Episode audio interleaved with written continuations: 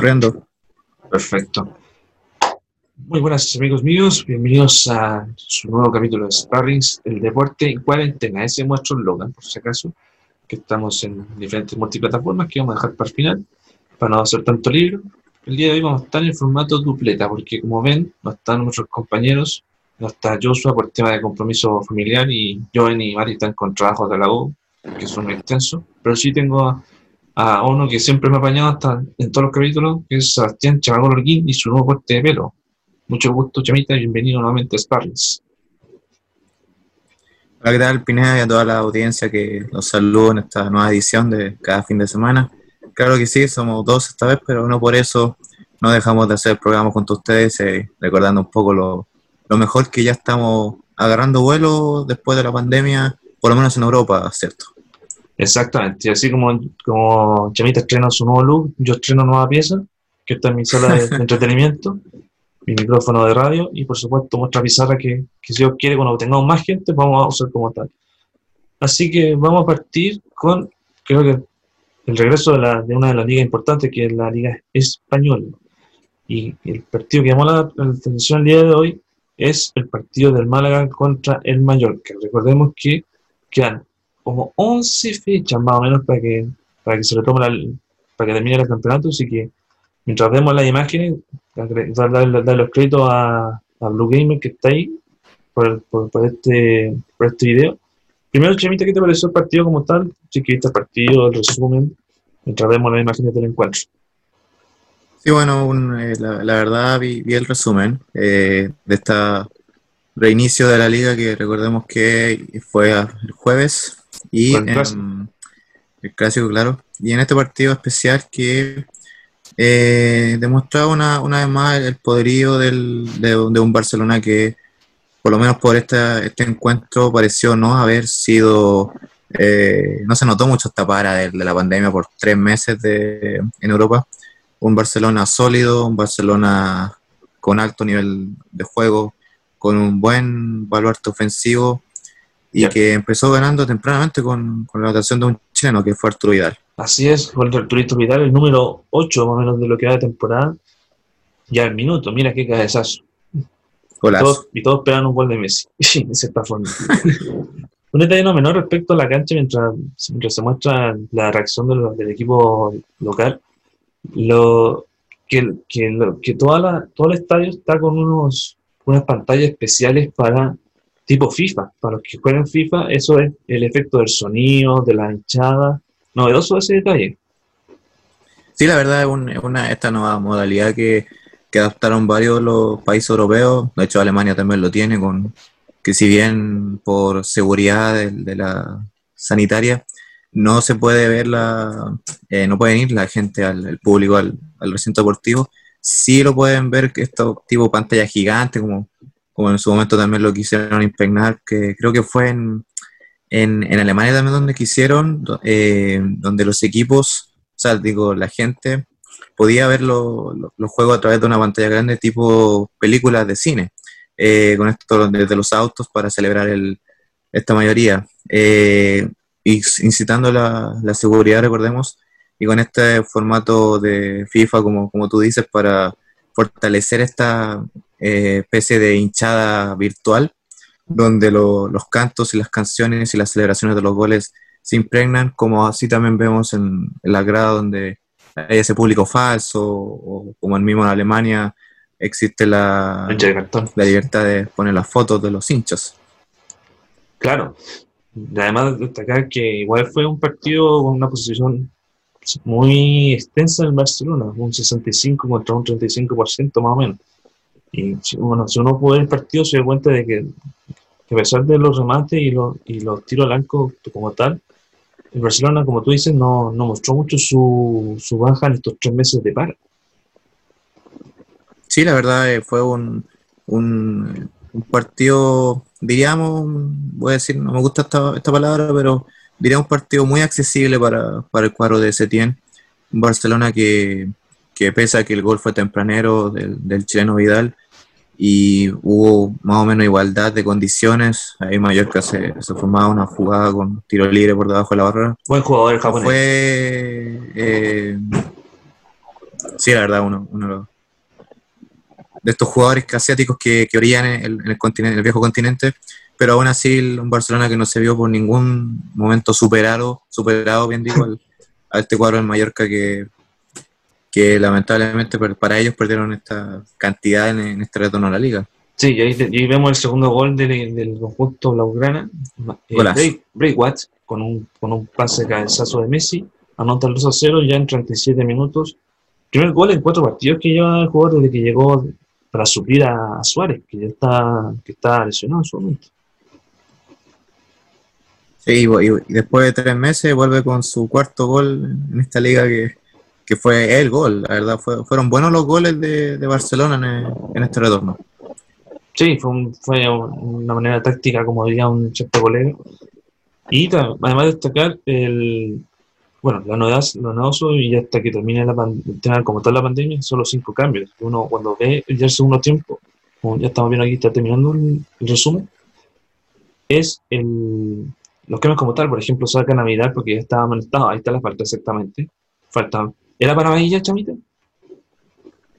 Sí, sí, la verdad va, si bien no va tan fuerte y va a la pelota, eh, llega tarde Vidal que, como dicen muchos, eso, eso estigma, yo me reía mientras veía el resumen, de- decía, eh, el estigma de Vidal y su característica, tres meses parado y tiene que volver y con una amarilla, o sea, si no es con un gol es con una amarilla, en esta ocasión fueron los dos.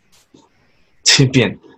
Mientras, mientras vemos, mientras ya están regresando a la cancha, están entrando a descansar un ratito, hay que recordar también que, que el Madrid juega mañana, que es, que es el escolta principal del Barcelona. Me estoy guateando aquí, se me está guateando la internet. Y ahí está, recordar que se enfrenta al Eibar de, de Orellana mañana a las 13.30.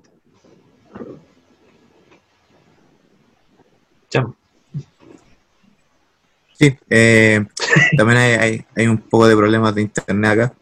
Y en, eh, pero sí, un, Real Madrid que, como varios decían, eh, está a un, punto, bueno, duer- duerme con cuatro unidades, son inferiores sobre Barcelona, pero es un Madrid que yo creo que va a buscar el palmo a palmo en esta definición de liga que a contar de- después de esto van a quedar como 10 jornadas, si no me equivoco. Y em, a partir de ahí ya eh, la carrera por, por una nueva corona, una vez más, pasa por los dos grandes de, de España. Mientras ahí vemos un, Otro anuncio. un alto de, del YouTube, YouTube y sus cuestiones de, de anuncio. Pero lo- los otros goles para cerrar el resumen del, del partido eh, fueron obras de Jordi Alba en los 79, una buena jugada. Y para cerrar, obviamente, el que todos esperan, Lionel, Lionel- Messi. Ahí podemos ver el ingreso ya de Suárez después de mucho tiempo lesionado. Tenía un problema en los meniscos que lo postergó varios meses. Y ahí está el uruguayo volviendo y que nos salvamos por gracias al bicho de jugar con él en las clasificatorias. Entonces, buena suerte. Bueno, igual yo creo que lo vamos a enfrentar tarde o temprano, así que ya lo han enfrentado varias veces, así que va a volver sí o sí. Sí, bueno, eso, más- eso más o menos a la- al partido del Barcelona de esta, de esta tarde. Fue un buen partido, tuve la oportunidad de verlo después de haber visto el partido de- del Inter. Y tal como dices tú, eh, era un Real como accesible, pero que tenía su, su oportunidad de, juego. Entonces, mira, aquí está el último gol de Messi cerrar, y ahí está. Típico gol de Messi. Claro, con velocidad por el medio, haciendo solo, y que un jugador zurdo también maneja la derecha en ese aspecto. Muy bien, eso más o menos respecto al Barcelona, que, que se mantiene puntero todavía. Y vamos al siguiente partido, aprovechando que nos queda algo de tiempo en el- este primer bloque, de lo que fue la, la semifinal de, de la Copa Italia, que, que por fin ahora vuelve la, la, la Serie A la próxima semana.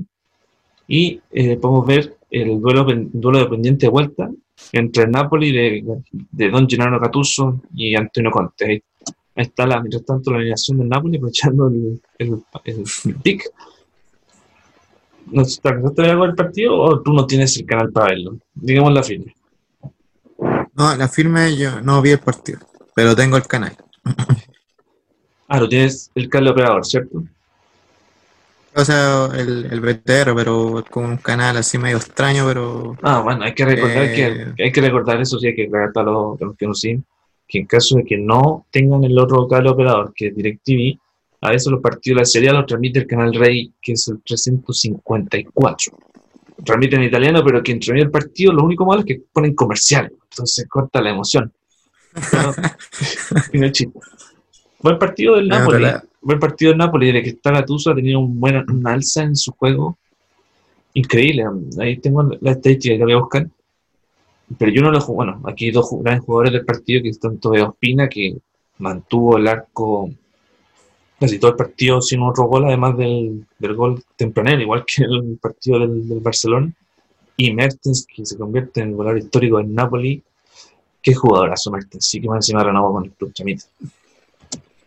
Sí, un, un, un Napoli que por ahí leía que el, mientras se ve la formación del Inter, leía una que una fortaleza fue David Ospina. Ospina fue el, un- el precursor para mantener el, el, el arco, si bien no lo mantuvo en cero, sí pudo evitar más goles del Y Inter. este- salvo, este, salvo este error, el gol olímpico de Eriks. Fue un error de Ospina, Sí, error, error de Ospina, mira.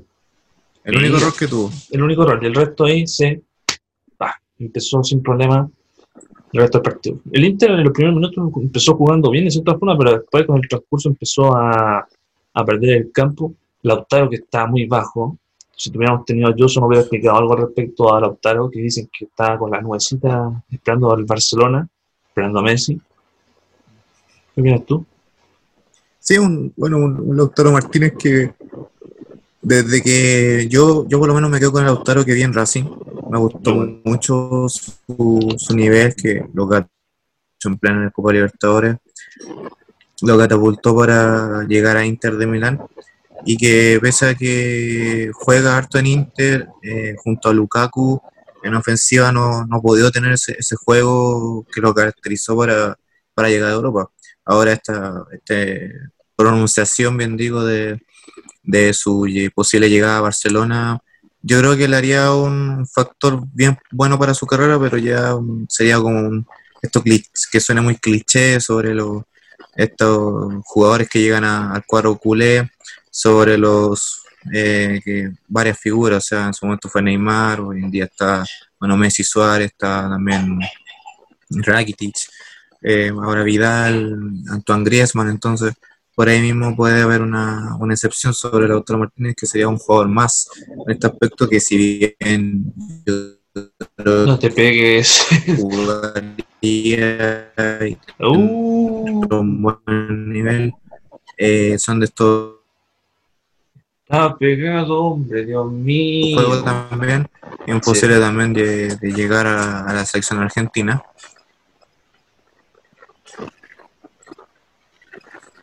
Oye, chamita, usted está pegado literalmente. bueno, mientras se conecta, eh, la tenía, tenía pendiente para, para ti, para los que nos siguen, el rendimiento de, Es de- que, es que no, lamentablemente tengo. Usted hoy día tiene problemas con las señales. Sé que sale cortado. Se escucha bien, ¿cierto? Sí, ahora sí. Sí, que está medio cortado, pero. No, pero en- fue en, en el sentido de esa era la idea. O sea, Lautaro Martínez, de llegar a Barcelona sería bueno su paso por, por, la, por el equipo, pero este estima ya que, el, que Barcelona está sumando muchas estrellas. Sí, muchas estrellas. Y no se sabe cómo la va a mantener como tal y si es que se mantiene se tiene a futuro, porque todos sabemos que el técnico que todo, que, que todo Barcelona espera es a Xavi, pero está recién empezando su faceta de técnico, ¿cierto? Eh, Sería un riesgo, de hecho, que llegara a la banca. Sí, pero tal vez no esa pueda funcionar y quién sabe. Mientras vemos, eh, se puede ver que el Inter, con el transcurso del primer tiempo, siguió atacando la portería de Ospina, pero nunca, no la chuntaban al arco, literalmente. Ahí vemos la de, la, la de Lukaku, por ejemplo. Atacaban, pero no concretaban. Mm. Mira, aquí tengo la estadística, le voy a agradecer a la página de Twitter Express Football que, que comparte esta info. Gattuso ya 16 partidos dirigidos, 9 triunfos, 2 empates, 5 derrotas, finalista de Copa Italia frente a la Juventus, con opciones ante el Barcelona en Champions, y sexto, bueno, es el único bajo, que sexto en el momento de la Serie con 39 puntos. Buen rendimiento en lo que va de Don Gennaro. Sí, la verdad ha dado, ha dado competencia, tal vez no la competencia que venía de los años anteriores, pero sí ha dado una, una competitividad aquí. Sí, además hay que destacar, bueno, dentro de los pocos que, de los pocos técnicos que han estado actualmente en el Milan, él ha sido como el que mejor rendimiento tuvo, de cierta forma. Y eso que no, no ganó, no creo que haya ganado un título, pero eh, de Gattuso es Gary, es mucho Gary italiano, Gary italiano literalmente.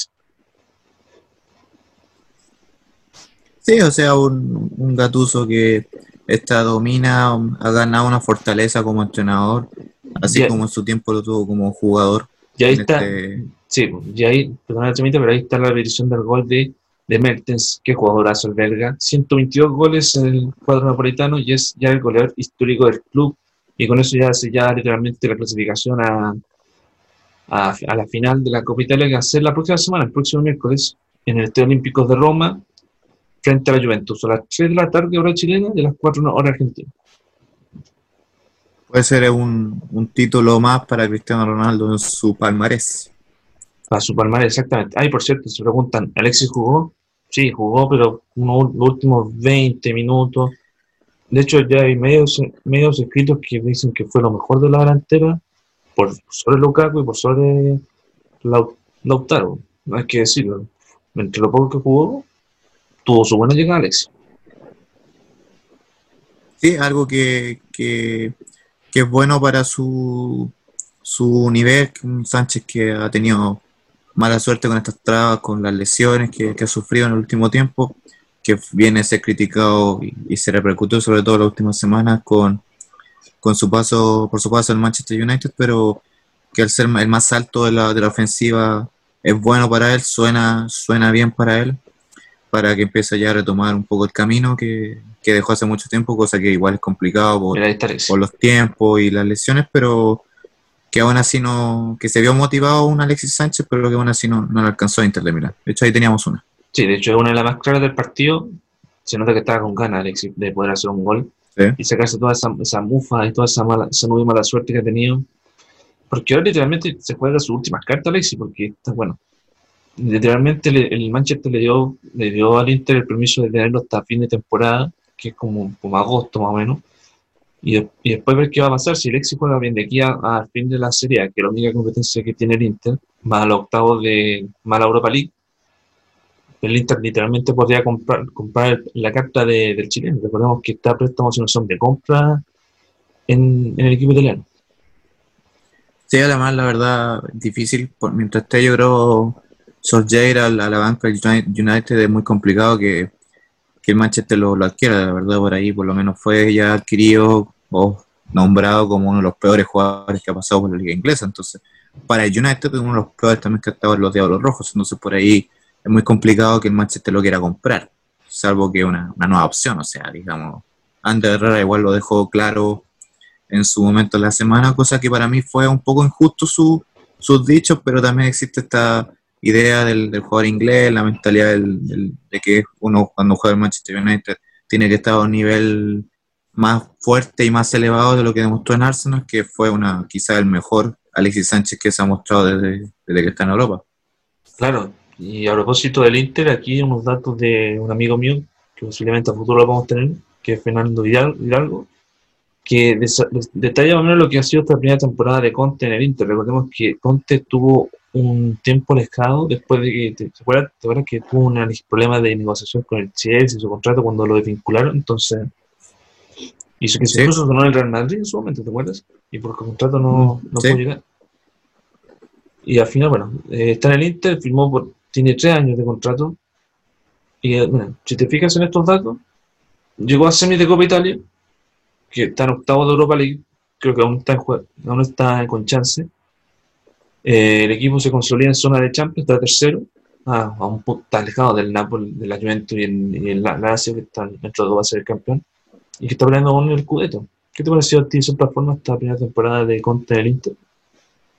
Sí, la, la verdad, un, un, entrenador competitivo que ya estuvo en la Liga Italiana anteriormente, dirigió a, a otro chileno como Arturo Vidal, y que lo ganó prácticamente casi todo con, con la Juventus, le faltó solamente la Champions Y esa, esa eh, y bueno, una semifinal de Europa League que, que pierde contra el Benfica, pero sí, yo creo que por, su paso en esta serie, más allá de, de lo que pasa, lo, cómo termine, diría que, que ha sido un, un, peso equilibrante, desequilibrante en, el Inter, ha hecho las cosas bien, un Inter que hace tiempo, después de Mourinho, que, que estuvo en este nivel bajo, y que con nuevos, nuevos nombres y quizá una renovación en el cuadro de Milán puede servir un, un, poco de esto. Así que, si bien no ya la Europa League es la única opción que tiene de, de chance de ganar un, algo europeo o una copa, sí peleó cosas importantes. Entonces, por ahí que, diría el, que el, rival de la el rival de la del Inter en Europa League es el Getafe. Ojo con el Getafe, está haciendo buena campaña en Europa, ojo. Mm, Getafe, buen partido. Buen partido, entonces, para ti, Tamento, ¿qué nota sería del 1 al 7 Conte en esta su primera temporada? Del 1 al 7. Eh, ¿Sí ve con decimales? Sí, sí, no hay problema. Eh, le doy un 5-8. Bien. Yo creo que le pongo la misma nota, naturalmente. Eh, bueno, nos quedan unos dos minutitos antes de cerrar el primer bloque. Eh, pasará, bueno, la próxima semana ya empieza como tal el regreso de la, de la Serie A y la Premier League, que son como las ligas que más se esperan, sobre todo la inglesa por el Liverpool. Así que creo que eso es lo mejor más para la ¿Sí? próxima semana, y sobre todo si están los demás muchachos. Eh, así que vamos a hacer la, la, pausa musical que hacemos, obviamente, y a la vuelta vamos a hacer el, la noticia que ayer mientras estábamos todos viendo, viendo, viendo cualquier otra cosa, nos sorprendió que puede ser importante fan club, importante fan club de, de Chile, don, que es lo de Gustavo Quinteros, que ayer salió y vamos a, vamos a detallarlo en el próximo, próximo bloque como tal. Así que vamos a hacer la pausita y, y ya volvemos con más sparring en formato dupleto. Hoy día estamos con Chamagol Holguín haciendo el programa desde casa. ¿Cómo dices tú, Chama, el lema de, de, de, casa? ¿Cómo es el lema, lema de casa? Algo así dijiste una vez, pues, como, como dos capítulos atrás. Eh, no, me, no, me, no recuerdo, tendría que revisarlos. Ahí me lo vamos a cortar. Bueno, cada capítulo me pego una cachetada, no sé por qué, bueno. En fin. Eh... Debe ser un tic. sí, no sé. ¿Te acordaste de alguien? No, no, no, no, no, no acordé. No. Así que vamos a hablar sin la pausa y a la vuelta vamos a hablar del tema Quinteros, que sobre todo ha hecho noticia en su renuncia a la banca de Cholo. Así que vamos y, y volvemos.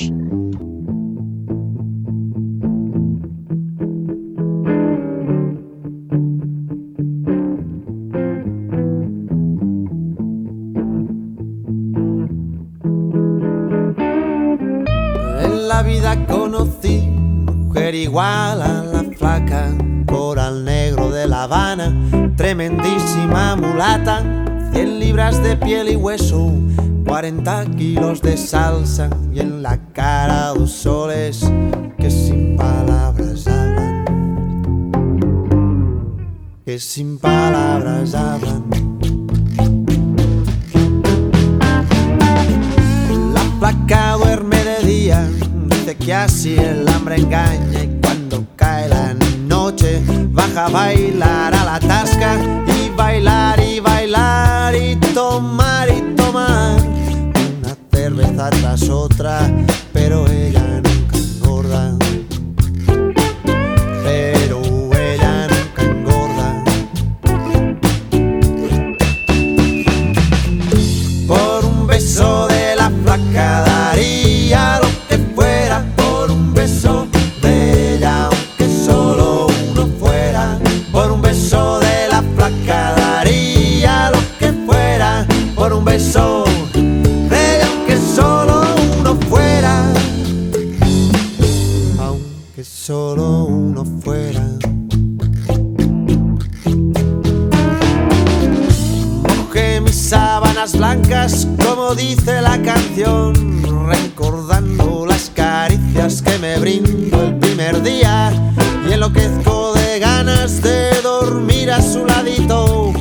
porque Dios que está flaca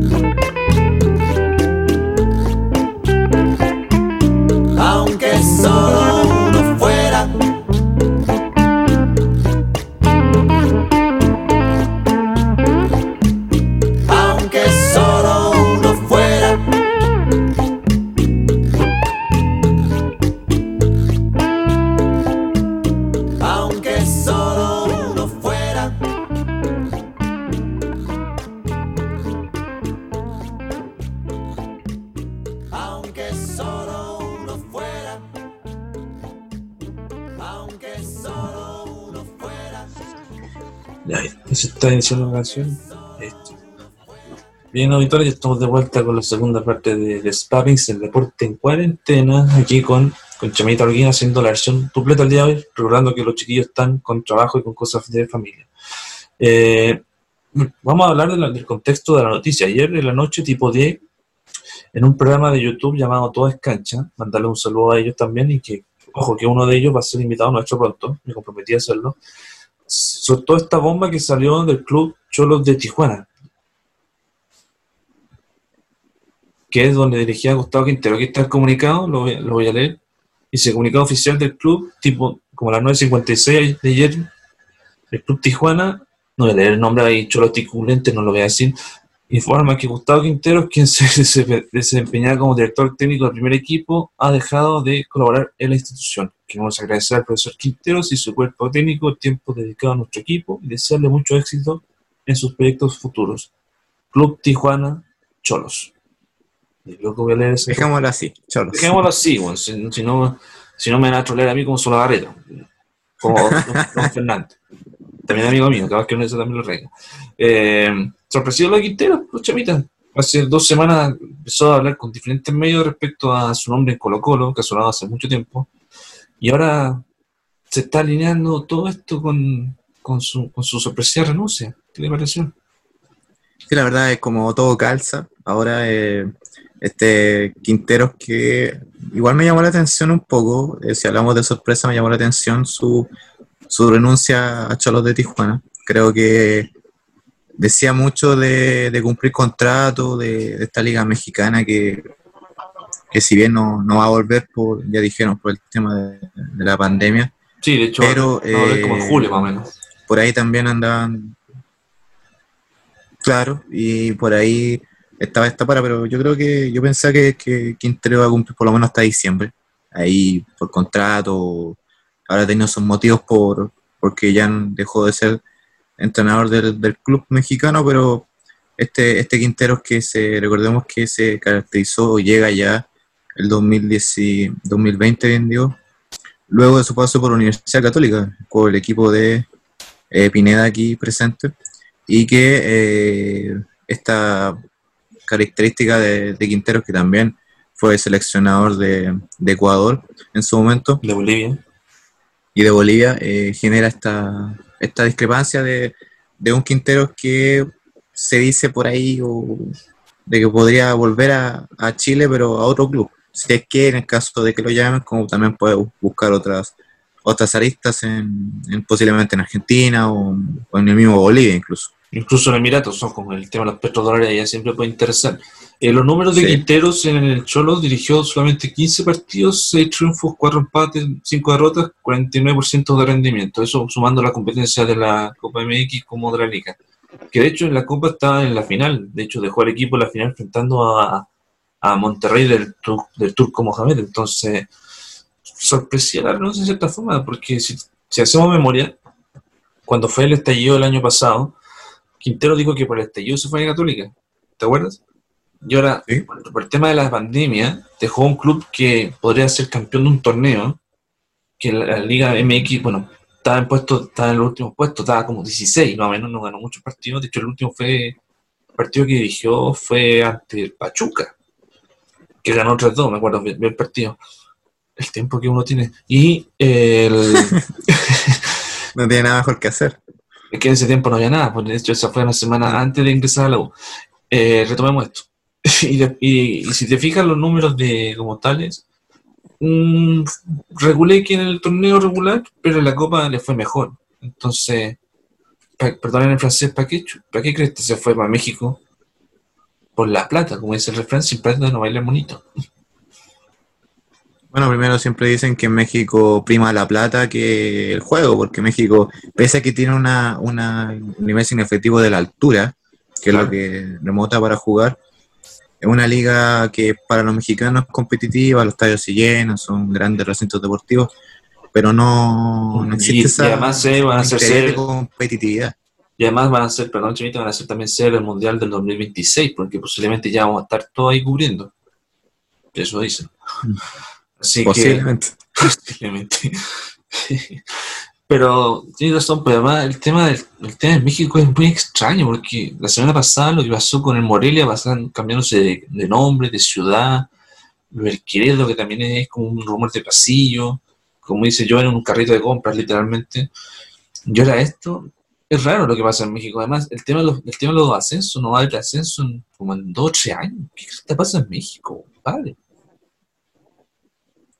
Sí, una, una, una gran incógnita. Eh, la verdad, en su momento, el- en el caso chileno, se, siempre se replicó y se admira más del, del aspecto competitivo de, de los campeonatos en México, con esto del torneo de apertura de clausura, eh, también la cantidad de plata, jugadores mexicanos que lo instauró Everton cuando lo compra el Grupo Pachuca Exacto. pero por ahí también en eh, este México que a nivel de selección no tengo nada que decir. Es una selección bastante competitiva, pese a que no, no, no ha llegado a una final de un, de un mundial adulto, sí lo ha hecho en, en sub-20, sub-17.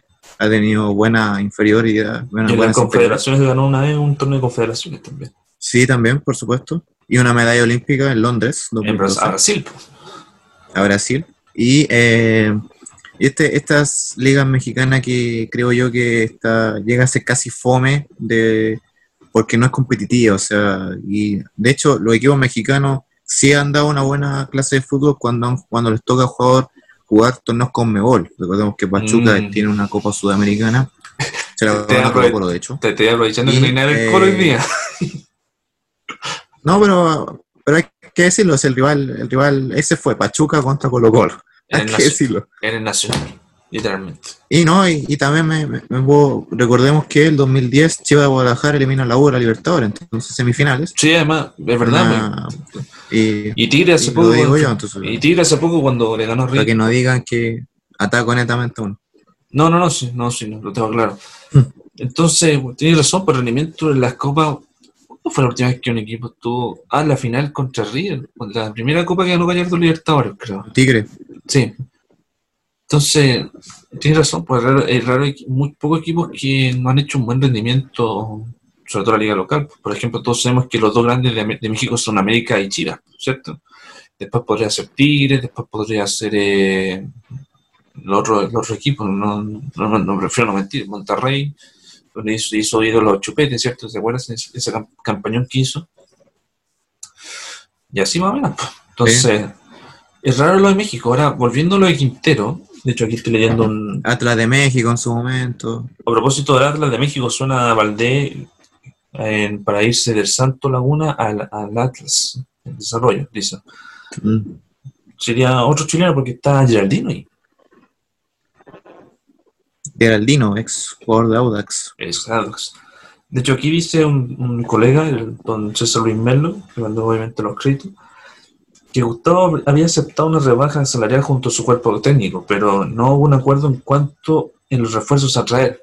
Obviamente no podía traer refuerzos, pues literalmente no está todo en, para- en parate. Y el DT decidió dar un paso al costado, que había llevado, bueno, lo que había dicho al principio, había llevado al equipo a la final de la Copa MX y la liga no andaba bien, eso, eso lo había dicho al principio. Ahora la pregunta es, ¿tú crees que venga Colo Colo? ¿O puede sonar para la selección? ¿O se va nuevamente a Mirato? Pero vamos a recapitular, pues, aprovechando. Lo que pasa en Colo Colo es complicado. Eh, Lo veo, veo venir a Colo Colo, bueno, es una, de la- una gran interrogante. Mm, Veo que ¿Qué pasó? sé que te quedaste pegado, entonces por No, eso. no. No, que, que te quedaste pegado, por eso yo te dejé de escuchar. Ah, Pero ahora sí se escucha, ¿cierto? sí. Estoy con mi otro Sí, audífono, decía estoy que con el- los- no estoy con los de la semana pasada. la, Eh, la gran la gran interrogante de llegar a, si es que llega a Colo Colo o no, a Quintero, él ya lo dijo que le gustaría regresar a Chile. Es un, la se encuentra que, que encuentra una, una buena situación en el aspecto competitivo los equipos chilenos. De llegar a Colo Colo no es difícil, Eh, no porque dirijo a Católica, sino que este Colo Colo que igual tiene que ofrecerle un buen proyecto a Quintero. No, yo no creo que Quintero sea como de los, de los entrenadores como tipo este Mario Salas que tiene el proyecto de, de buscar una nueva, una buena base competitiva para futuras generaciones a futuro. A propósito Eh, de salió, a propósito de Manuel Sala, Chimito, perdón por interrumpirte, salió Sí. unas declaraciones recientes de, de que tuvo una charla en Puerto Montt y que dijo un par de cositas y después las voy a comentar, así que sigue con tu comentario. Sí, la verdad, algo así también había leído de Mario Salas. Y eh, bueno, volviendo al tema de Quintero, creo que de llegar a Colo Colo sería como un, tal vez un proyecto tentativo para, para un plantel que, recordemos, igual está pasando mal por, por los problemas legales que ha tenido por, por la cuestión del trabajo, situación laboral, y que también con estos problemas de la dirigencia. Y bueno, ahí tendrían que pensar de, de que lo que lo que pensaría Aníbal Mose y Jaron Benítez, que en su momento querían una, un- una vez que Mario Sala es desvinculado de Colo Colo, buscaron a Escolari, el pacto fallido Escolari, el meme de la un- quizá un, un entrenador bastante llamativo para, por su recorrido con la selección y por el último mundial que estuvo, pero eh, la, la plata una vez más jugó en contra y por ahí también se había mezclado situación política, pero en- eso fue un factor económico. En el caso de Quintero es más viable que llegue a Colo Colo. Llegará o no, no lo sabemos, como en su momento también han sonado varios entrenadores. Y bueno, Quintero de llegar, yo creo que sería un, ya conoce, un viejo conocido, pero en este caso en otro grande que de Católica a México y de México a Chile de nuevo, pero a Colo Colo. Sí, igual hay que recargar un tanto lo vamos a contextualizar de esta forma. El tema de Colo Colo es complicado porque aún el plantel está quebrado por el tema de conflicto dirigente-jugador. Está con, con posiblemente va a tener que reformar un camarín completo porque van a haber varios jugadores que van a, no van a renovar con, en diciembre, que posiblemente es cuando llegue. El tema de la plata, ¿con qué chacho van a pagar la plata? Van a pagar porque no tienen, no tienen plata ni siquiera para, para refuerzos para el segundo semestre. Entonces se ve complicada la, cosa. Ahora, si Quinteros tiene la paciencia y, espera hasta diciembre, cosa que puede pasar porque Quinteros por lo menos de- es de escuchar buena oferta, um, será un buen técnico. Yo reconozco que el trabajo que hizo Quintero en Católica fue uno de los mejores que he visto en el último tiempo, más que lo de Peñal y más que Sala.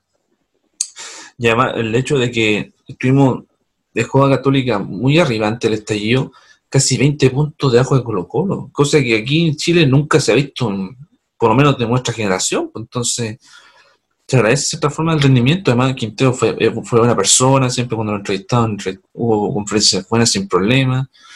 Eh, obviamente la duda fue lo internacional, que, que nos fue pésimo, tanto en Libertadores como en Sudamericana La deuda. la deuda, literalmente. Me acuerdo que en el otro, que en zona me agarraron un par de lesiones esos días, lo reconozco. Así que es un buen nombre, un buen nombre sin duda. Esperemos que una de esas se pueda dar y que vuelva nuevamente a, a Chile. Se ve complicado, se ve más por lo que está haciendo Colo Colo. Pero si, por ejemplo, ¿y por qué dije tema selección? Porque si una de esas, por lo que pase el próximo 31 de julio, con las elecciones de la NFP, capaz que Rueda se, se nos vaya, se nos vaya. Y, ahí- y, y Quintero literalmente... Sí, la verdad. eh, Sí, Sí. sí, la verdad, eh, bueno, tocar el tema de Rueda, creo que irse sería un gran error. Creo que a Rueda, de hecho, la- la- lo, han hecho, lo han crucificado, lo han criticado, no lo han dejado trabajar desde que llegó con ese estigma de la generación dorada y con la nueva renovación. Uno diría, depende de, de mucho quién, quién salga el nuevo presidente de la NFP, que lo vamos a conocer dentro de un mes más.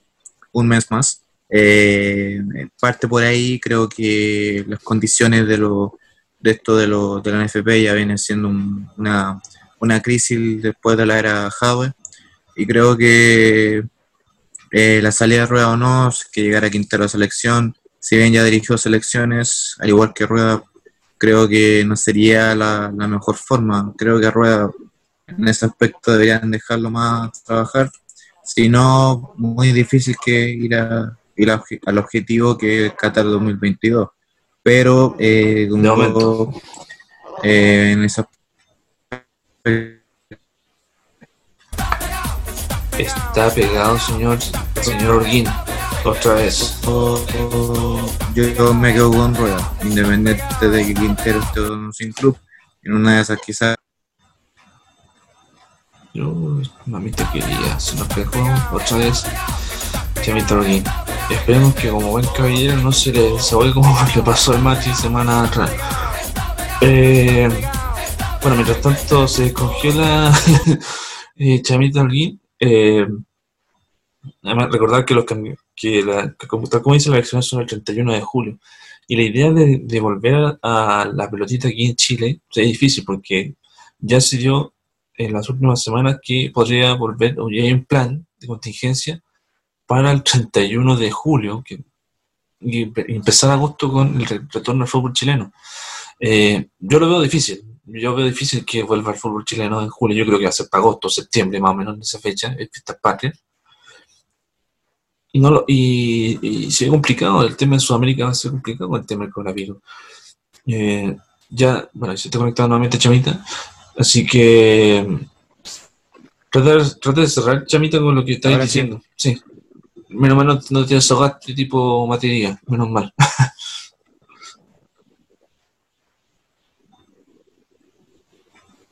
Adelante, puedes, puedes retomar donde quedaste. ¿Ahora sí se escucha?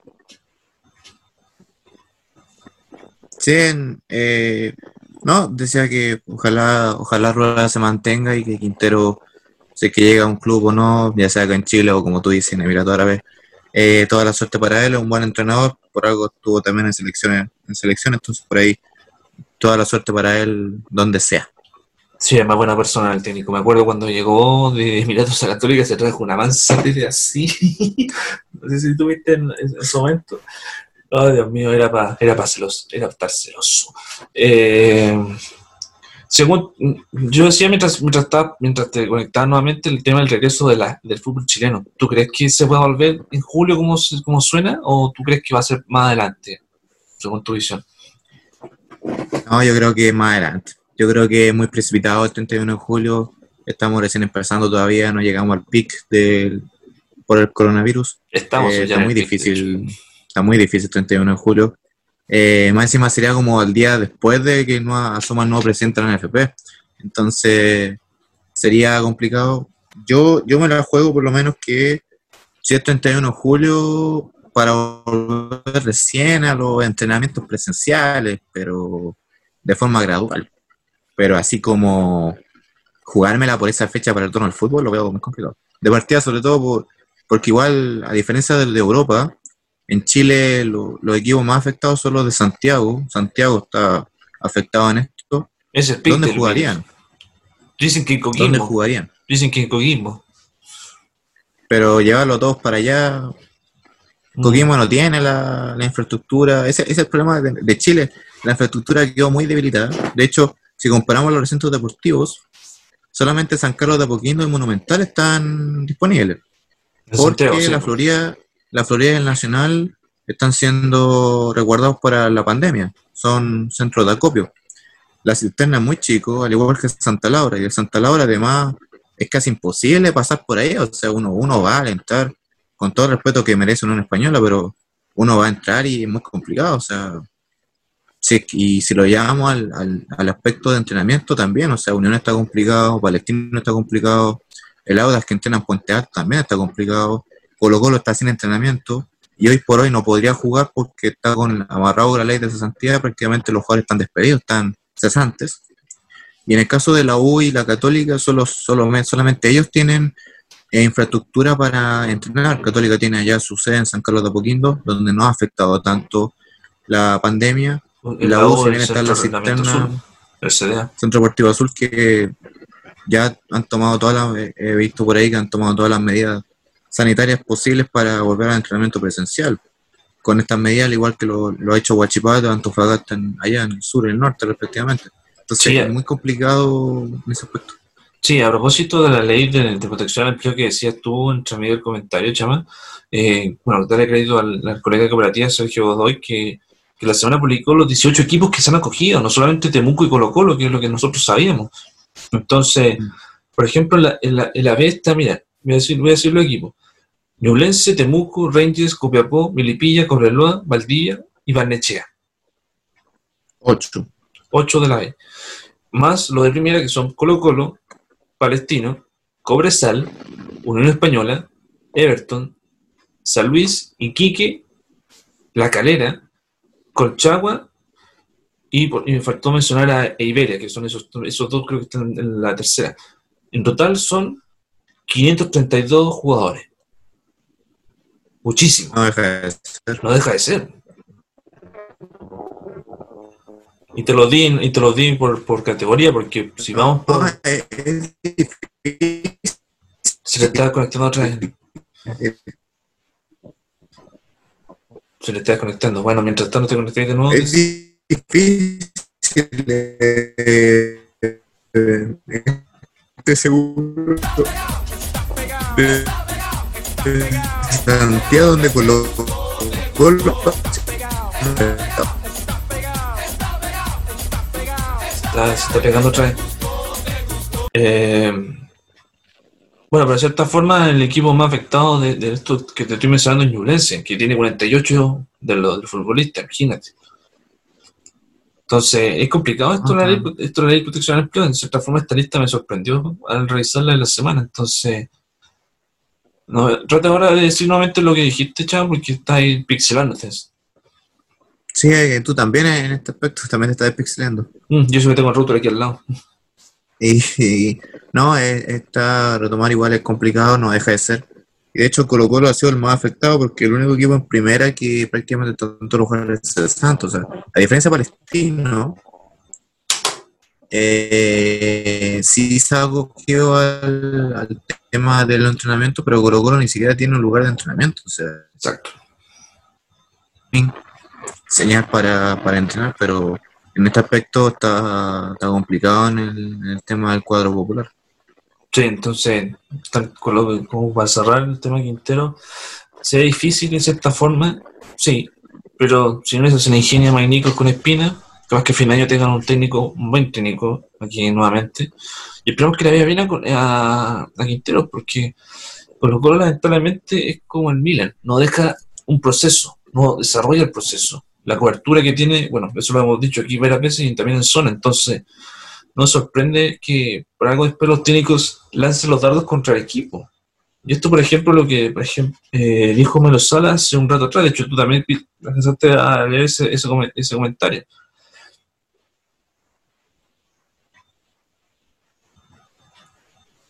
Chaval.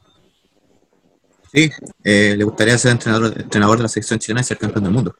Eso es parte de sus dichos en una charla que hizo en Puerto Montt, sí, a una clase especial. Entonces, mira, si Salas se mantiene, no trata de ser tan cabeza dura, yo creo que si le da bien al próximo en Alianza Lima, que ahora está en Alianza Lima y tiene un buen proceso, yo creo que va a ser un buen entrenador para la selección, sin duda, pero lamentablemente Salas no es cuerdo para sus cosas. De hecho, aquí, aquí tira un par, y aquí crédito a Dale Albo, que es donde, tiene, donde sale la cuña, dice el palito que le tira a Colo Colo. Católica es su club más unido, Colo Colo le falta en ese aspecto. Manso palo. Sí, pasó por los dos camarines. Yo creo que tiene una película clara. Visión de Católica, Colo Colo. Católica se ganó, Colo Colo una Copa Chile, pero Con, con, Ca- con Católica tuvo su primer bicampeonato. Déjame anexar, déjame, déjame anexar mientras tanto, campeonato de mientras, ahí. sí, déjame anexar mientras tanto lo de eh, lo del resto de la comunidad total, dice aquí que lo de Católica y Colo Colo fue algo gratificante. Lo de la Católica un poco más porque estuve más tiempo, claro, estuvo como dos años y medio, y los logros fueron mayores. Ahí ganó una Supercopa y el, bi- el primer bicampeonato de la historia del club. Por, algo, por ejemplo, yo lo voy a respetar por siempre a Salas por eso, más de allá lo, de la idea de juego y el dale, dale, dale que siempre dice en cada partido. Y, y pero en general estoy agradecido a los dos equipos y he pasado momentos importantes. Esto en los, en los Zoom que tuvo en un colegio, en el colegio Punta Arenas, nombrecito. Aguante Punta Arenas, mi, ciudad. Saludos a Punta Arenas, mi ciudad natal. Y recuerdo el primer título en Católica que fue impresionante, esa tarde en San Carlos de Apoquindo, ese 30 de abril que va a quedar por siempre. Por siempre cuando teníamos que ganar y, y, O'Higgins para, para ser campeones. Termina y resulta que somos campeones, fue algo hermoso. Católica venía en una mochila de segundo lugar, es verdad. Y, bueno, yo creo que uno, una, una, una semana Sí. que más encima se conmemora el famoso cotillón, que yo creo que si te hay el lujo, chaval, me puedes trolear todo el programa literalmente con eso. Eh, dejó entrever que el, y, lo de- y- el palo de Colo Colo es que lo que siempre es lo que siempre yo hablo y en una primera parte se dio en Colo Colo está este alineamiento que tiene que, haber imagino un colegio y todos tiran para el mismo lado. Eso es mentira, para los que estamos en, estuvimos colegio. Pasó en los clubes deportivos, todos tenemos que tirar para el mismo lado, la dirigencia, cuerpo técnico, jugadores, hinchas, la gente que trabaja, todos con una energía que signifique que la institución vaya para adelante y que se desarrollen para los jugadores. ¿Lo vimos en Colo Colo? No. Y es tan importante este, este mancomunado generar esta energía en pos de algo que nos signifique lograr las cosas que queramos. Lo fundamental en Católica fue eso, que estábamos todos unidos en pos de algo. Y a pesar de los malos momentos, nos levantamos y seguimos adelante. Eso se ve mucho en Católica. En Colo en cambio, sobre todo, que el primer año termine con ese tema del estallido social. Bueno, eso ya lo comentamos un rato atrás, que termina segundo en el torneo, igual peleó algo en cierta forma. Eh, y comienza este año con el logro de la Copa Chile, que fue espectacular, ganándole a la U en la final en Temuco. Buen partido, fuera de Roma. Hubo como tres, goles en 20 minutos, 15 minutos, fue entretenido. Y yo le atribuyo más un regalo para el grupo de jugadores que eran, que eran espectaculares, fueron momentos bien vividos. Estar en Colo Colo, que es un club mucho más mediático que Católica, eso es verdad. El Colo Colo es el, primer, el y el más grande de Chile, que es el tercero. Es distinto, las presiones son mayores, el tema mediático es más fuerte. En Católica es un club más compacto, más unido. Colo le falta por ser más sólido en ese aspecto. Eso es, en grandes rasgos, lo, parte de la charla que tuvo y dio su buen palito a, a Colo Colo. Pucha, me hubiera gustado tener a Joven Normati para dar su opinión, pero bueno, lamentablemente no dieron están. Vamos a tener que esperar para la próxima semana a ver si no esa lo, lo lanza como tal. Pero para, para, ti, bueno, tú dijiste otra parte de la charla que era que Salas quiere ser entrenador de las selecciones y el campeón del mundo. Sí, le, le gustaría, creo que lo dijo algo así como su, su mayor ah, sueño, por decirlo así, eh, aspiración y, bueno, dirigió una sub-20 de cara a Turquía 2013. Que le fue muy americano que quedó en cuartos. Sí, de una forma que quedó eliminado, del, quizá de la forma más tonta en el aspecto futbolístico, pero que se pudo haber llegado más lejos. Creo que ese Chile pintaba igual para la,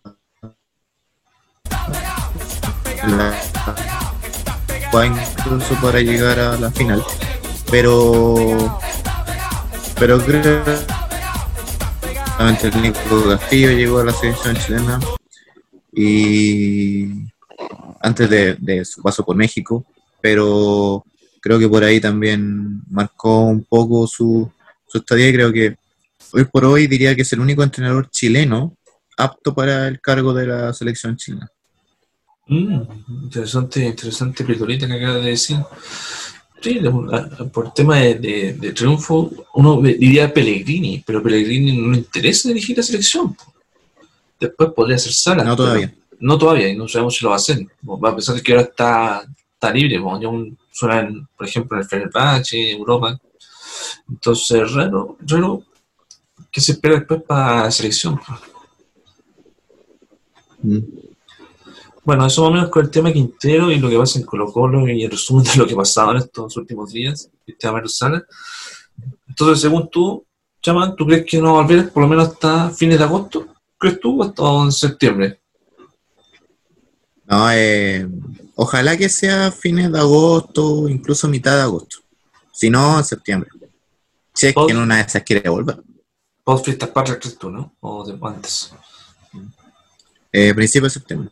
Ya, no, yo creo, lo, creo lo mismo. Y ver qué pasa después con el tema de las competencias afuera, pues, el tema de que, igual que creo que en los primeros, segundo capítulo lo dijimos, que era lo de la que quieren volver a la competencia de la Conmebol, las clasificatorias, el tema de, de la Libertadores, de la Sudamericana, que posiblemente en septiembre se volvería. Entonces, hay que ver qué pasa, hay que ver qué pasa con eso, aún queda mucho tiempo, pero lo bueno es que ahora hay, ligas que están volviendo a poco. Eh, y, a, la vuelta de este bloque vamos a hablar también de lo que pasó con el Bayern Múnich, que ya literalmente está un triunfo ser campeón. El Dortmund que hizo un gol, el, que hace que el Matías, que jalan, hizo el gol del triunfo. y, bueno, y también vamos, vamos, a ver el partido de la Juventus con el Milan y el patadón de lujo. Se extrañaban esos patadones, que lo hablábamos en la P Ah, Así que vamos a hacer, Sí, esas carniceras que duelen. Así que vamos a hacer la, nueva pausa. Estamos haciendo sparring el día de hoy, día 13 de, junio. Ya hoy día, como, por ejemplo, ya hablando, hablando que tenemos tiempo todavía en, Zoom, eh, hoy día se conmemora el debut de Chile en, el Mundial de Brasil. Entonces, fue, fue uno de esos partidos bonitos. Para mí el partido con España está dentro de mis tres partidos históricos que he visto en mi vida. Y bueno, a la vuelta, Chamita, del bloque, te voy a dar esa opinión respecto a ti, qué partido te gustaba más de, de ese mundial como tal. Porque la idea es que en el último bloque voy a presentar un especial que vamos, vamos a empezar a hacer de aquí hasta un par de semanas, que es el aniversario número 10 de Sudáfrica, que creo que ese fue el mundial que nosotros tuvimos la oportunidad de ver eh, como tal. Bueno, tú puedes decir que vimos Alemania 2006, ¿cierto? Pero Sudáfrica 2010 fue el que vimos a Chile. Entonces, hicieron un interesante contenido que vamos a desarrollar a futuro. Así que vamos a hacer la pausa para no hacer tanto libro que estoy haciendo ahora y, y todo. Sí, dije todo nada más, literalmente. Y vamos a, a regresar. Esto es Sparring y ya volvemos.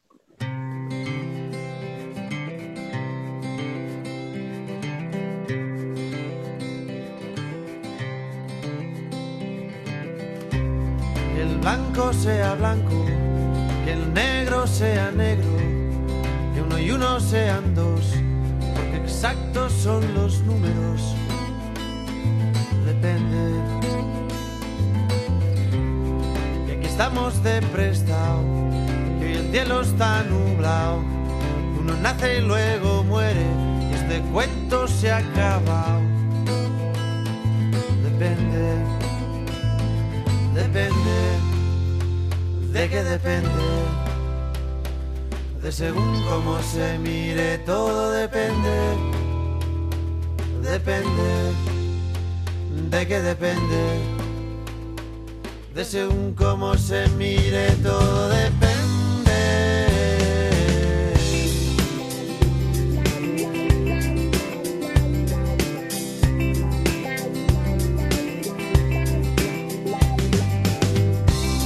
Qué bonito es el amor más que nunca en primavera, y mañana sale el sol, porque estamos en agosto. Depende. Paso del tiempo, el vino se hace bueno. Esto es lo que sube, baja, de abajo arriba y de arriba abajo. Depende. Depende. ¿De qué depende? según cómo se mire, todo depende. Depende, ¿de qué depende? De según cómo se mire, todo depende.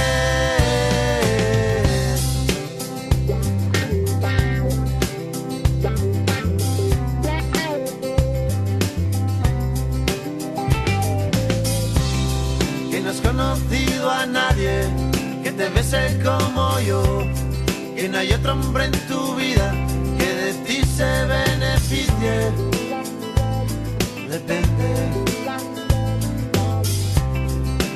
Quiere decir sí, cada vez que abres la boca, que te hace muy feliz, que sea el día de tu boda. Depende. Depende. ¿De qué depende? según cómo se mire, todo depende. Depende, ¿de qué depende?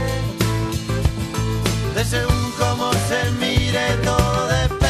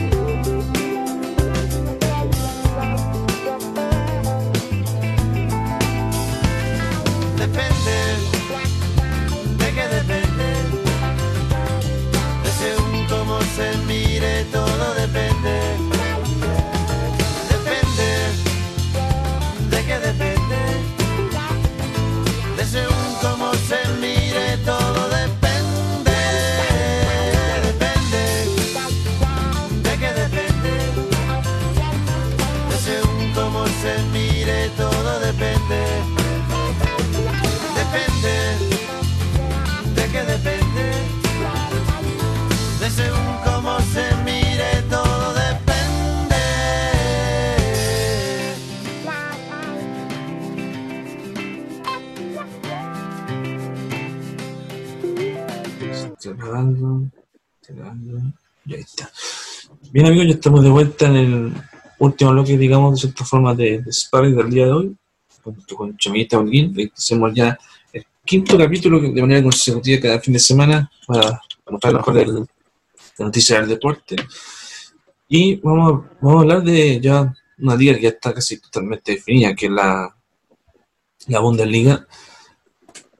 Y en Bayern Múnich que, que logró ganarles, mientras vemos el compacto, al Borussia Mönchengladbach en el área- local en el área en Serena, obviamente el estadio vacío por razones obvias, y sin sus dos figuras, tanto Lewandowski y Müller, por fuera por acumulación de tarjetas amarillas. Entonces, era un partido, en cierta forma, complicado y, y con un Borussia Mönchengladbach que está peleando el cuarto cupo a Champions con el Leverkusen, chamita.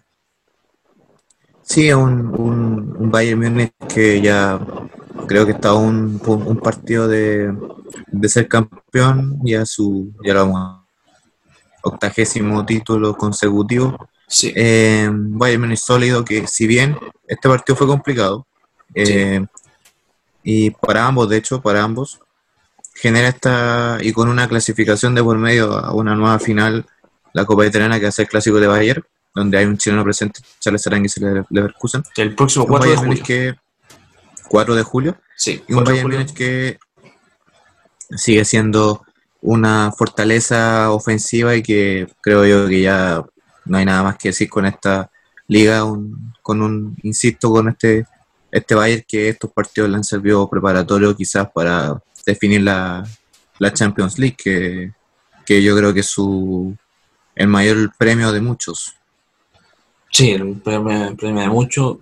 Hay que recordar, hay que recordar que, que a pesar de, tener sus dos figuras importantes fuera, sobre todo lo de Müller, que lleva 23 asistencias entre, tanto en toda la temporada, eh, era un Mönchengladbach, yo creo que era uno de los regalos difíciles que podría incluso haber quitado un punto y que pudieron, eh, pudieron empatar hasta el final del partido.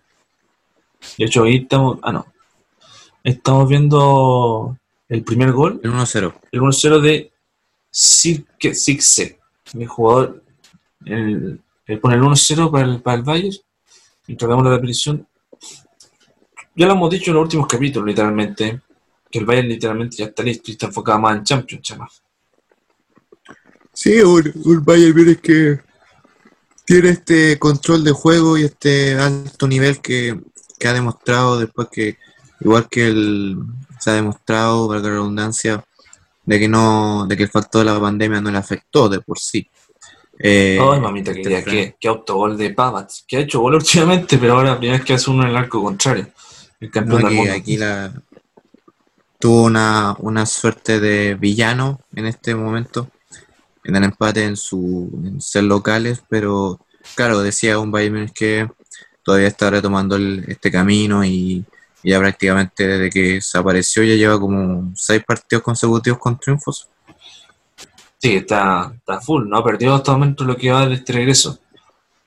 Entonces una vuelta de gloria y majestad para el... Ahí está Rummenigge con una cara de una cara de que te encargo.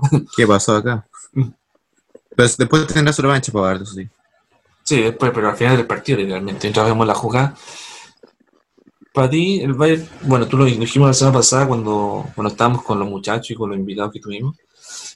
¿Tú crees que el Bayern con esto es para pelearle la Champions a los de a los, a los españoles, de cierta forma? Eh, sí, sí, yo creo que, que tiene, tiene, bueno, además de ganar un, ya la Bundesliga, creo que la Copa Alemania va a estar bien entretenida. Eh, tiene chances para, para pelear la Champions. Bueno, el Chelsea yo creo que está ya liquidada, 3-0 en, Inglaterra. Y sí, yo creo que el Bayern puede dar la pelea. Sí, mientras estamos viendo todavía los, el, el, la, mejor llegada del partido, recordemos que el gol fue como al minuto 86 de, del jugador que después voy a mencionarle.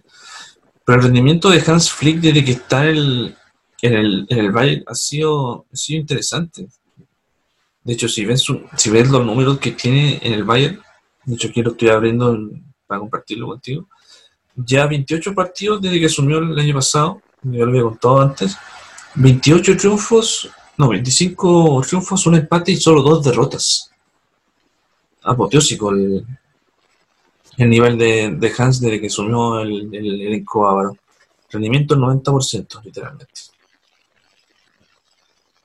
Unos números.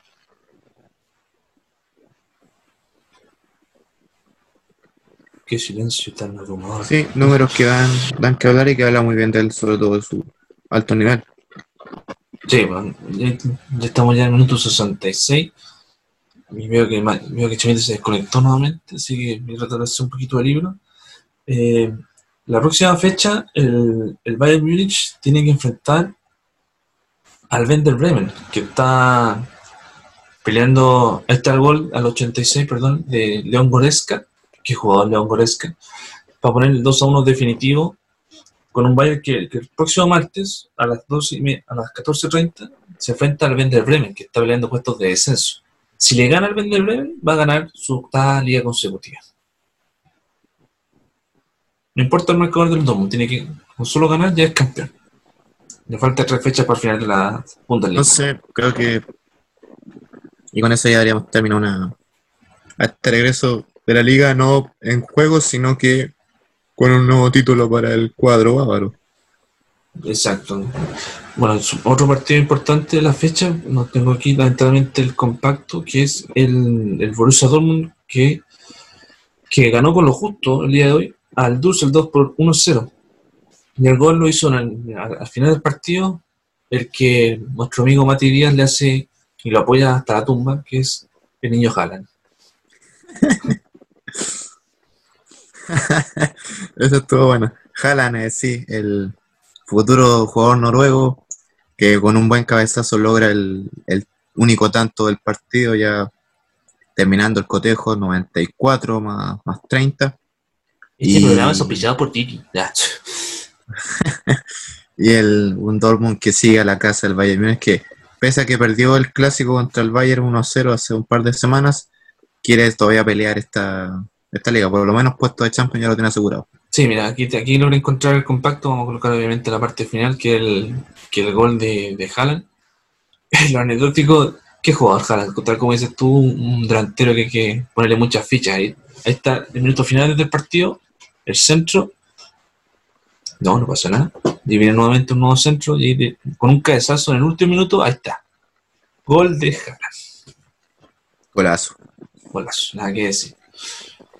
¿Cuántos goles ya ya de, desde que está en el Borussia? ¿no?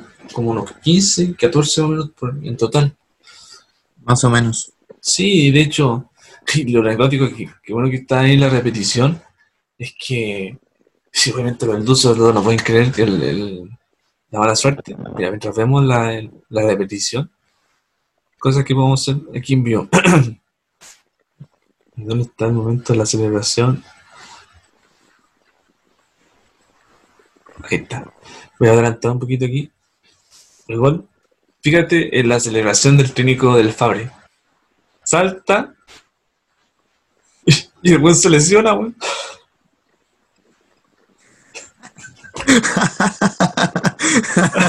así, así literalmente. Ay, Dios mío. La gran, la gran, ¿cómo se llama este jugador? O la gran Merlo. Ah, la gran Merlo, sí. Y, bueno, y para cerrar los compactos de hoy vamos a hablar del partido con el que se retornó la liga italiana después de meses y donde fue más afectado por el coronavirus. Juventus-Milan, con un Milan sin Slatan, que estaba lesionado. Mm, perdió un gran jugador ahí. Sí, un jugador, obviamente, razones suyas, estadio sin cancha, está el técnico Sarri contra eh, Stefano Pioli, que está en sus últimos meses, porque va a asumir eh, Ragnick, ex técnico del ex técnico alemán que, que, está actualmente en un cargo dirigencial, creo que en el Leipzig, no me acuerdo bien el nombre en este momento, que le tiene mucha fe al proyecto. Mm. Bueno, tú, tú lo decías, tú lo decías al principio y yo después te lo complementé cuando te estabas pegando mucho, Chama, que el tema de que el Milan no respeta mucho los procesos. Si te fijas, no, hace tiempo que no ha sacado un buen rendimiento. Y ojo, aquí estamos viendo la repetición, lo que es el, el penal de la a, a Ronaldo, que obviamente lo cobran con el VAR. Y en su momento habían dicho que el VAR lo iban a, lo iban a cancelar por este año por, por el tema de la pandemia. ¿eh? Sí, pues si pensaba en eso. Y ahí hubo también mano de Cristiano. Ahí está la mano del jugador y la mano de Cristiano. Sospechosa, como diría un tal Fombofica. Y va al penal y Pero- ¡uh! se lo pierde. Claro. Era increíble. Pero aquí viene esta belleza, mira. ¡Uh! Oh. Mamita querida. ¡Qué patadón! Para retornar la De Re- de. Patadón de Revich y merec- merecía por lejos tarjeta roja. Nada que decir. Sí, o sea, fue un patadón volador contundente a lo karateca. La verdad, fue, se veo bien fea la, la jugada, hay que decirlo. Y que y no, irónico que después de un penal llega esta pata, este patadón que, que vimos ahí. Y claro, eh, que fue lo, lo más emocionante quizás del, del partido que estuvo a ratos apagado. Sí, estuvo pagado en parte, además, por eh, vimos a Pioli apoyando al equipo. Yo creo que los puntos no le llegaron mucho a Chesney, le llegaron más a Donnarumma. Entonces, si uno se fija, de Juventus no le, no le achuntó mucho el arco. Si te fijas, ahí está, ahí está una de las tajadas clave. Difícil, en, fome que en cierta forma el reinicio en, en Italia, ¿qué quieres que te diga? Pero Sí, sí, la... fue emocionante un poco el de Napoli-Inter, pero para hacer aquí Copa Italia, bueno, Juventus, premio consuelo, el gol en la ida, clasificación a la, a la final, una nueva opción de título para Cristiano Ronaldo. Y una Juventus que yo creo que ya tiene el escudeto ganado. Ah, ¿tú, tú crees que está asegurado? Yo creo que la, la liga empieza la otra semana. Retoman. Sí, es que veo una Juventus muy sólida, veo una, igual a, a los restos de los equipos bien, eh, eh, no tan convencidos como, no tan convencidos con, con este aspecto ganador, pero claro, creo que la Juventus, me puedo equivocar también, pero veo difícil que la Juventus pierda la liga. ¿Quieres hacer una apuesta? ¿Mm? Eh, no todavía, quiero, Ah, esperar, quiero esperar que inicie. Ah, va a esperar que inicie. Ya, bueno, eso respecto. Bueno, ahí, salvo la. Tal como dices tú, la- lo más entretenido fue esa expulsión. Pero ahí termina el partido, un, un empate a cero que ya era el gol de visita, salvó a la, a como diría un colega, de, de perder una nueva chance del título. Y Sarri con otra chance de ganar otro título, de cierta forma. Ha ganado pocos, pero han sido buenos. Por ejemplo, el título que ganó el Liverpool en la Europa League. Sí. Sí, un, una Juventus que ya eh, con un entrenador que ha dado que hablar, eh, eh, que si bien después de la salida de este logro exitoso de Conte ha bajado el ritmo, pero una Juventus que se ha mantenido este, este nivel de juego, como lo ha hecho un ejemplo, podría ser un, un, Atlético de Madrid que con el Cholo Simeone se mantiene un entrenador, usaban jugadores, pero ha mantenido igual un nivel de juego competitivo. Sí, recordemos que la Juventus está primero con 63 puntos, siguió por la Lazio, una gran campaña con 62 y el Inter con 54 y con un partido menos, recordando que debe jugar a un duelo pendiente para estar al día. Pero ya la otra semana vamos a hablar de lleno de la Serie A y también de la Premier League, que creo que esa también es la que se espera mucho, obviamente porque va a ser campeón el Liverpool, eso está claro, aunque digamos al tiro que, que el City agarra vuelo y gana, gana la última fecha, quién sabe. Y... ah, bueno, quise, quise dejar para, el- para el final. Ahora ya me va a matar después de esto. Eh, eh, ¿Tú querías compartirme un video, chama, antes de cerrar? Sí, el, como tú habías mencionado en el tema del mundial, quiero recordar eh, No, que pero voy a ver si es que, si es que puedo, parece que no. activé aquí para que pueda, compartir. Ah, no. Intenta ahora. Ahí está. Ya, perfecto. ¿Qué quiere mostrarle a los auditores que nos van a ver en YouTube? Bueno,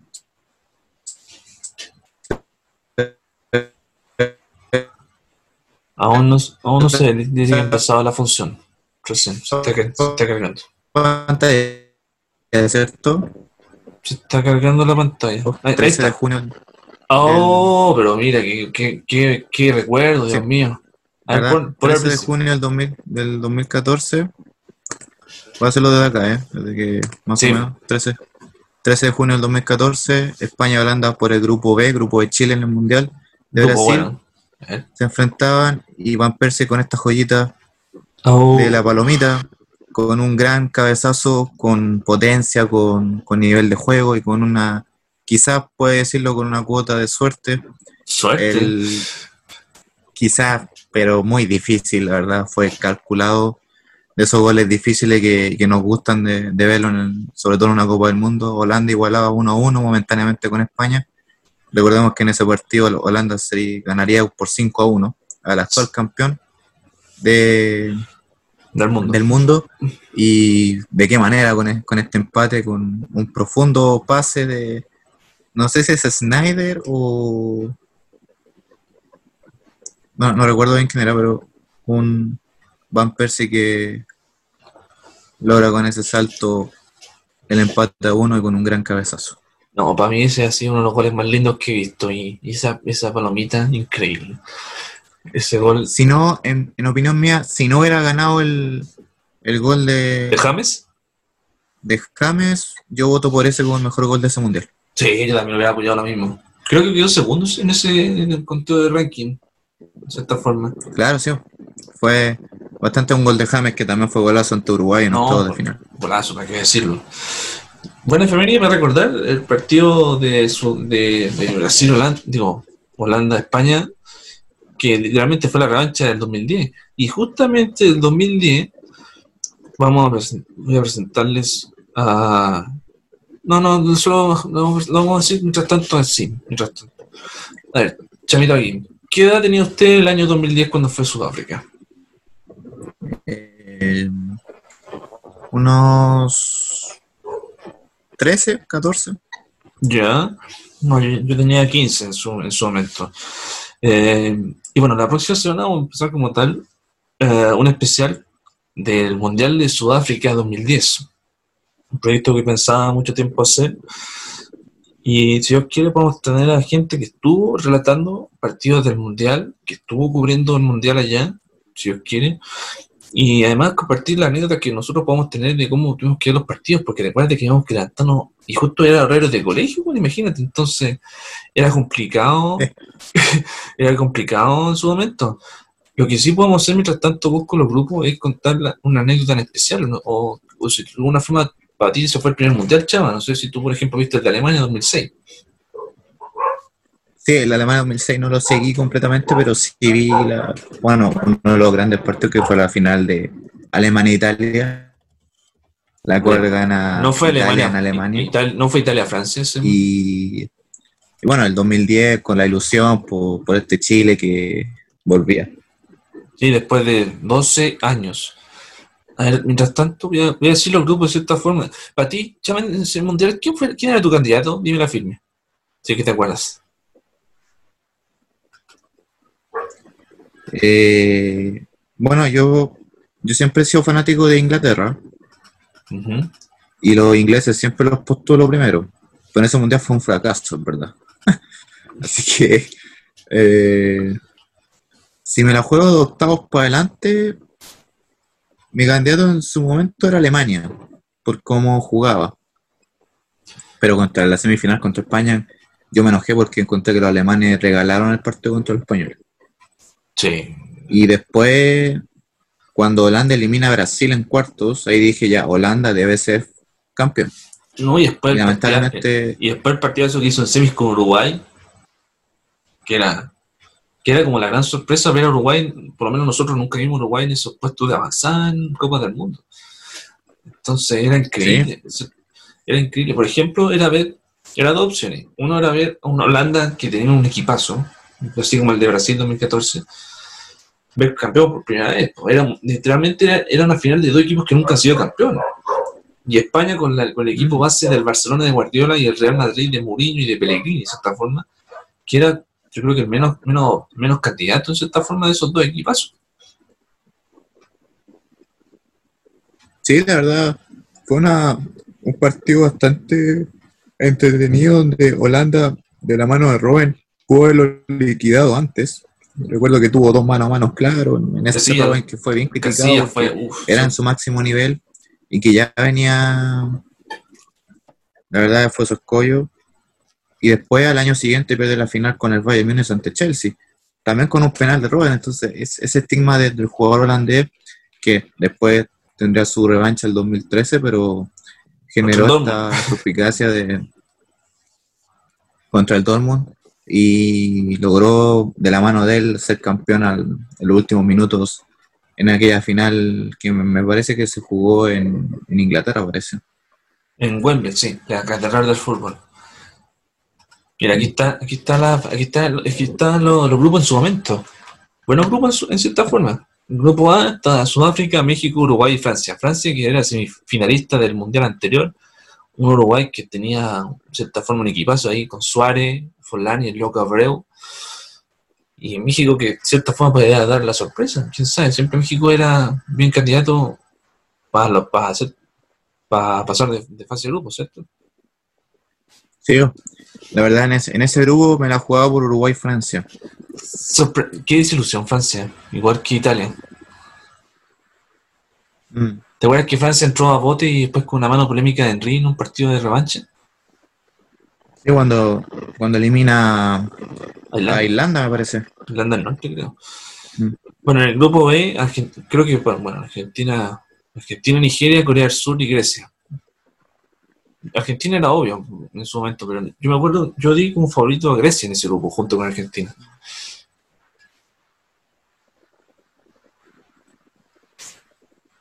¿Tú a quién veías mejor que Argentina, Nigeria?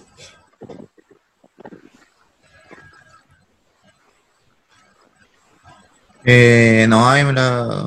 Bueno, yo quería que Argentina quedara eliminado, pero eh, técnicamente Argentina fue el que le tocó más fácil en- de los americanos. Sí, Igual que Brasil. Igual que Brasil, ¿cierto? Ya en el grupo C eran do- dos potencias en el tema del lenguaje, obviamente, como Inglaterra y Estados Unidos. Tú dijiste, eh, Inglaterra fue la decepción. Me acuerdo del partido con Estados Unidos, el error del arquero, que tipo error de mantequilla, literalmente, para el gol, creo que era de Estados Unidos. Oh, Dios mío. Esos errores, de- esos errores que, que, que, cuestan mucho. Argelia y Eslovenia, bueno, no, no fue mucho esta forma de entretenir el grupo. Yo creo que fue medio fomeque. ¿cierto? Sí, er- errores que te marcan y claro, ahí me la, me la jugaba por Inglaterra Estados Unidos. Ese grupo me parece que lo ganó Estados Unidos Eslovenia, creo que clasificaron. Ahí lo, voy a- ahí lo vamos a buscar. Ya el grupo D era más entretenido, en cierta forma, porque estaba un candidato que ha sido siempre como de Alemania, Australia, que también era interesante, eh, Ghana, que para mí, fue, no, creo que fue el que hizo mejor equipo, mejor del continente africano, que hizo un mejor mundial, y Serbia, obviamente yo le tengo un cariño enorme a Serbia por, mi historia pasada, y tenía, y tenía mucha fe. Ya en el grupo E está ¿Para ti este grupo era más disparejo, según tú? ¿El grupo de Holanda? Eh, no tanto, la verdad. Igual creo que varios grupos no había tanto como con una competitividad clara, si un favorito. Pero en ese grupo yo recuerdo que me lo jugaba por Holanda, Holanda Camerún en verdad. Clasificó Sí. Holanda, pero ahí hubo varios que por nombre sonaban bien, pero si bien creo que Camerún fue con Didier Drogba, o sea, con Samuel Eto'o, Con el pero con no tuvo una creo que esa, ese favoritismo No, y además, sobre todo porque era, los africanos, los, los, los países africanos en ese mundial tienen que tener más fe, sobre todo porque era en su continente su mundial, y creo que no se va a repetir nuevamente en esa parte del mundo un mundial. A no ser que, no sé, se tenga la mano limpia la señora FIFA, como Mm. diría un colega. Ya en el grupo F está el campeón del mundo en ese momento, que era Italia, enfrentando a. Creo que era el grupo más fácil, de cierta forma, por sobre todo Italia, que era el actual campeón. Paraguay, Nueva Zelanda y Eslovaquia. Y Italia fue la gran decepción. Más encima era campeón del mundo.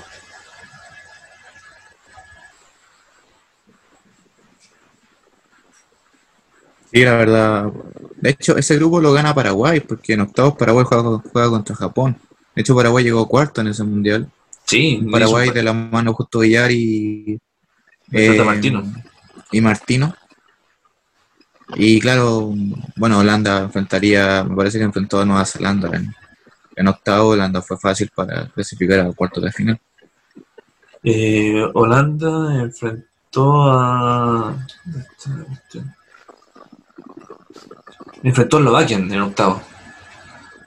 Mira, Eslovaquia, cuando, como todos decían Holanda e Italia. Sí, por la unidad esperaba eso. Pero fue una excepción, bueno, lo- después te voy a decir los otros, los equipos que pasaron. Eh, ya en el grupo G, bueno, Brasil y Portugal eran por lejos los candidatos. Después podría ser Costa de Marfil y después Corea del Norte, que no. En ese momento no era el gran, la gran moda, pero en su momento era como lo más interesante para más adelante. Sí, un, bueno, Brasil-Argentina, grupos que tenían accesibilidad tremenda y Brasil con el, de la mano que terminó jugando las clasificatorias demostró ese nivel poderío de juego y ganó el grupo, pero de forma que se le esperaba. Sí, la forma que se espera. Y ya en el grupo H, que es nuestro grupo, España, Suiza, Honduras, del profe Rueda, ojo, en su momento era equipo de Honduras ya, y nosotros, Chile. Después de 12 años, estamos nuevamente en un mundial. Y literalmente el último gol que recibió Casillas fue el gol de Millán. Y después no le metieron ningún gol más. un gol, un gol que rebotó en un defensa, me acuerdo. Sí, pues. Sí, aquí, aquí yo, yo, sentí mucho en ese momento que la gran falencia que tuvo esa selección de Bielsa fue los goles. Creo que ante Honduras y Suiza eran partidos donde Chile iba a hacer mucho más. Sobre todo Honduras Honduras, creo yo. 1-0 fue muy, fue muy poco. Eh, de hecho, ese partido con Honduras daba para ser 5-0. Chile se perdió cualquier cantidad de goles. Contra Suiza, el gol fue un cota de suerte porque Mar González cabeza al piso y la pelota entra. Cuando el partido pudo haber sido incluso por tres tantos. Y contra España, Chile jugó mal. O sea, un expulsado, más Costrada en ese momento. Recuerda que, fue- recuerda, que, recuerda que salió después un documental respecto a ese partido en específico, que estaba como esperando que entre los dos hicieron como un, un trato, entre comillas, ¿no? Si fue un partido de los buenos, Chile-España, que después tuvimos revancha en 2014. Sí, Sí, bueno, mientras tanto, eso más o menos como adelanto del, del Mundial de Sudáfrica como tal. Bueno, esperamos las otras semanas ya de lleno empezar eh, la- ese mini especial que vamos a hacer, ojalá con un invitado que, estoy- que estoy conversando. Así que más o menos eso es lo que tenemos el día de hoy, amigos míos, de, de, de capítulo. Obviamente, el mercado de, o el carrete de compras, como le dice Joen, lo vamos a conversar ya de lleno la otra semana porque hay mucho, salvo obviamente lo del Chelsea, que ya está en proceso de armar un equipazo, que lo vamos a ver la otra semana. Y el tema Champions, eh, aquí lo puedo, lo puedo hablar porque el tema Champions, ¿te acuerdas que lo dije la semana pasada? Lo de esto de las decisiones de la UEFA, bueno, esta semana ya se definió lo que va a pasar con la Champions, o que la, la semana va a ser oficial. Los cuartos en adelante van a ser en Lisboa, mientras que en Alemania van a ser los de Europa League. Y de momento la Copa Supercopa de, de Europa o de UEFA va a ser en Budapest, de momento. Esto ya se va a venir, así que hay que ver qué pasa con la, con la Champions. La otra semana lo vamos a desarrollar de plano. Y también será oficial lo de la MLS. Este es un, es un mundialito en Estados Unidos, literalmente. Mm, ya uno de los países más afectados también por la pandemia, con esta generosidad que si bien vuelve a la NBA, la MLS igual está ahí, quiero aga- agarrar esa modalidad. ¿Tú, tú algún, algún equipo favorito en la MLS? Obviamente yo voy por el Atlanta United. Yo la verdad la MLS no conozco casi nada, pero Es normal. ¿cuál es el equipo de David Beckham? El Inter Miami, que, que empezó este año a hacerse ya, empezó a jugar. Nada, a jugar en serio. Eh, bueno, sí, yo creo que no me la jugaría por ninguno porque la verdad no conozco la MLS. bueno. No, pues lamentablemente poca gente la ha podido reconocer como tal. No sé si supiste lo de Felipe Gutiérrez antes de cerrar el chamito, lo de esta lesión, que lo va a dejar como nueve meses fuera de las canchas. Lamentable la lesión.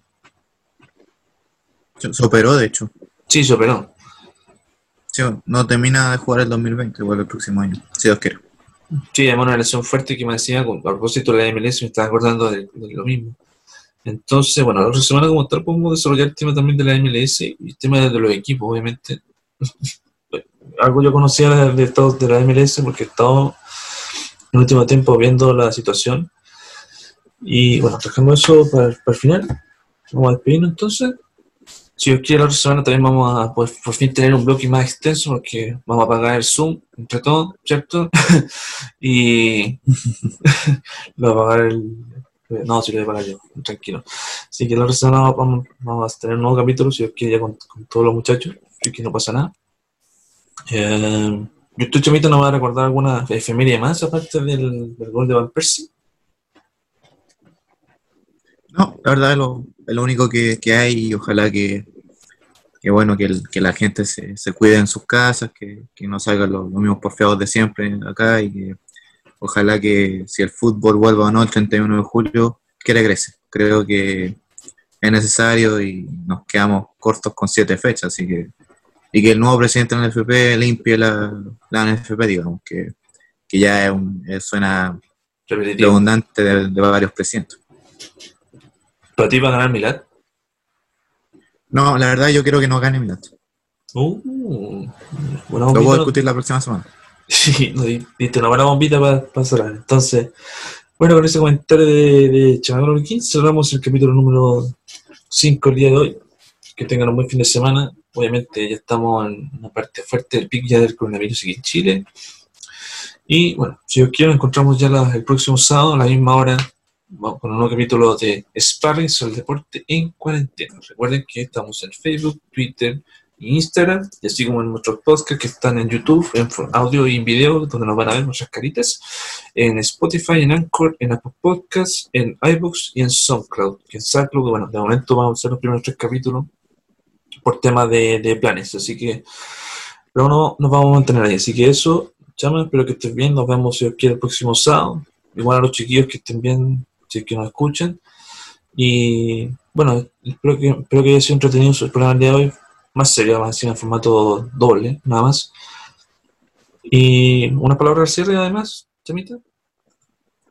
Sí, bueno, bueno, saludar a toda la, la audiencia que, que nos siga como cada fin de semana con toda la actualidad deportiva hasta donde se puede, con la cantidad de equipos que haya, en este caso fuimos dos. Y bueno, un, saludo para ti, Francisco, y que tenga una buena buen inicio de semana, digamos. Igualmente, chaval, te, mando un buen fin- una buena semana, igual que a Joen, a Joshua a Mati que están en, su- sus respectivas labores que nos dijeron que están ausentes.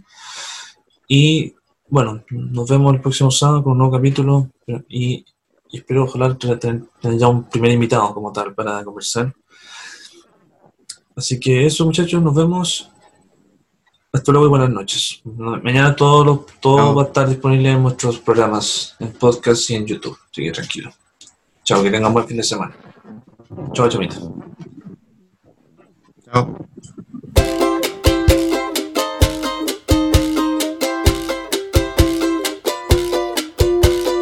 Eso tú me das es mucho más de lo que pido. Todo lo que me das es lo que ahora necesito. Eso que tú me das no creo lo tenga merecido. Por todo lo que me das te estaré siempre agradecido. Así que gracias por estar, por tu amistad y tu compañía. Eres lo, lo mejor que me ha dado la